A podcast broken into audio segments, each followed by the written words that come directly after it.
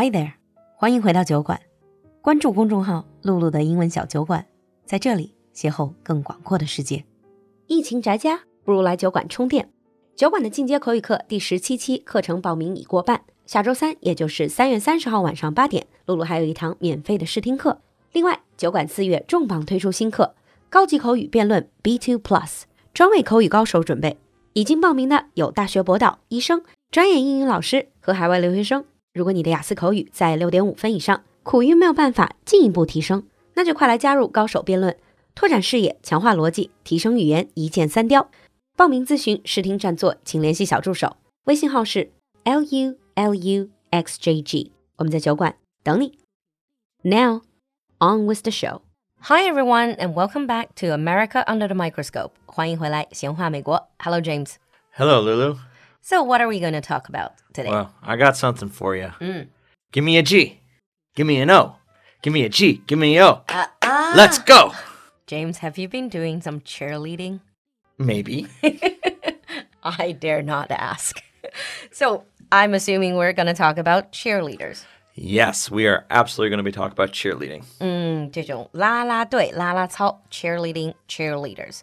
Honestly, if our audience watch any American TV show, movies, that is one of the cultural symbol, isn't it? Cheerleaders. Yeah, it's so many things. It's like any program that is about high school or college is like they're the cheerleaders. It's like it is ubiquitous. 特别是青春偶像剧、校园剧里面一定有 cheerleaders. So first of all, let's establish what exactly is cheerleading. They lead chairs. Yes, cheerleading at its core is a group that is there to lead the fans or the audience of a sporting event in cheers to support their team. Also the ones that organizes everyone to say 加油,加油, that Yes. uh, Now, also probably not surprising, mm, the group is mostly women.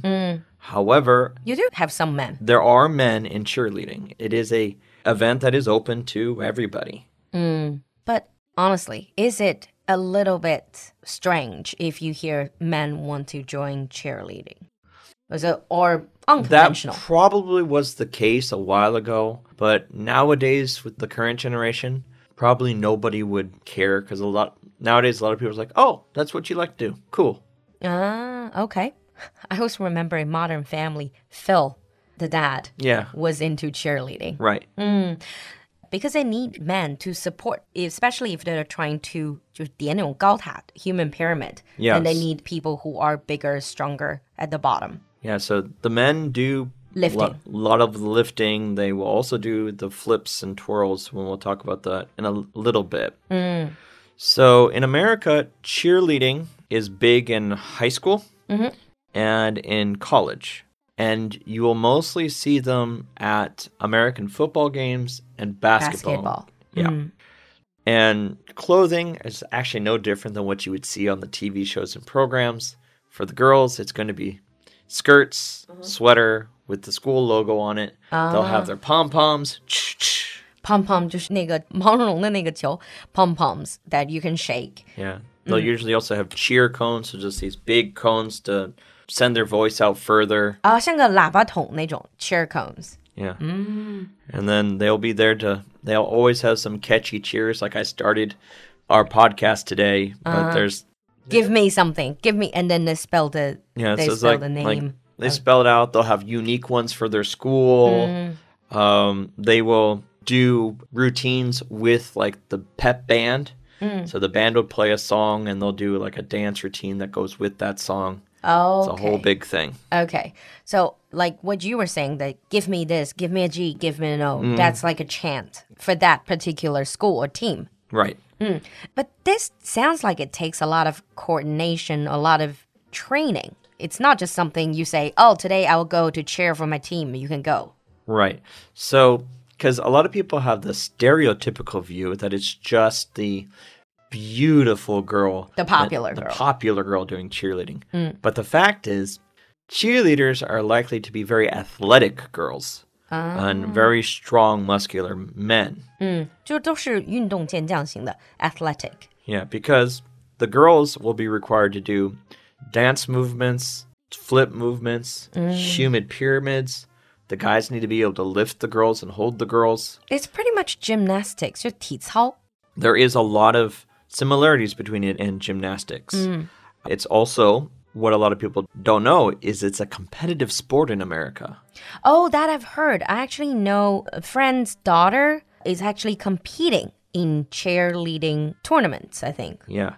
So in the cheer tournaments, they'll be graded on like how good their movements are. Coordination. Their coordination, the complication of their dance, cheers, and so on. Mm-hmm. And it's very competitive. It's just another form of gymnastics, really. Almost. It pretty much is. In fact, there are some girls, the reason they do cheerleading is because their schools or they don't have gymnastics available. I see. I see. And are these girls just basic like 特长生 basically they focus on cheerleading they don't really care that much about their studies no because if you do cheerleading in school it's considered a, an extracurricular activity mm. just like if you played basketball for the school. So you have to maintain good grades. Otherwise they drop you. They'll drop you off the team. So it's no different than if you were on the basketball team.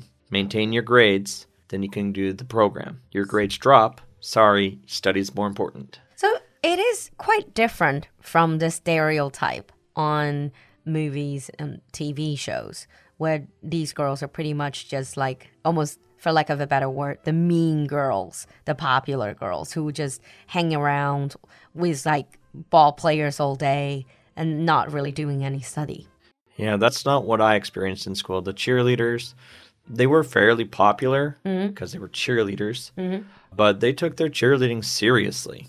Mm. They weren't there as like, oh, this is for popularity. It's like, no.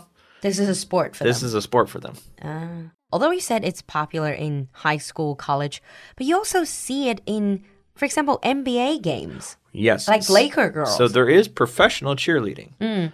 So like NBA, the Professional American Football League, also use cheerleaders. Mm. But a big difference between the professional cheerleaders and say the sport cheerleading from mm. school is the professionals it's more of like a dance troupe. They don't do like all these really complex human pyramid thing, the super competitive moves. They're no. mostly dancing.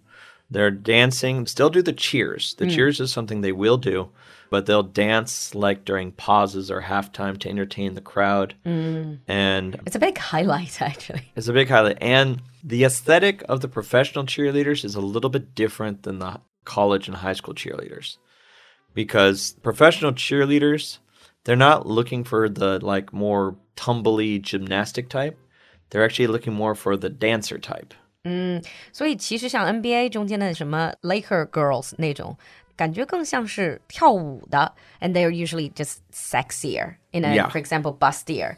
But with uh, the high school, the people who are actually doing all these gymnastic type of cheerleading, high school and college, they are more athletic. They're much more athletic. Mm, okay. So that is the basic about cheerleading. I'm sure some of our listeners probably tried or watched cheerleading up close. I know for a fact in some international schools in China, they actually do have cheerleading, that they can choose that as a sport or extracurricular activity. Mm -hmm. If you have any experience with cheerleading, leave us a comment in the comment section, or if you want to say anything about cheerleading or ask anything. In the advanced episode, we're going to deeper into this topic. Thank you, James, for coming to the studio. Thank you for inviting me. Thank you for listening, everyone. See you next time. Bye. Bye. 今天的节目你喜欢吗？赶快联系小助手加入酒馆社群吧。小助手的微信号是 l u l u x j g，我们在酒馆等你。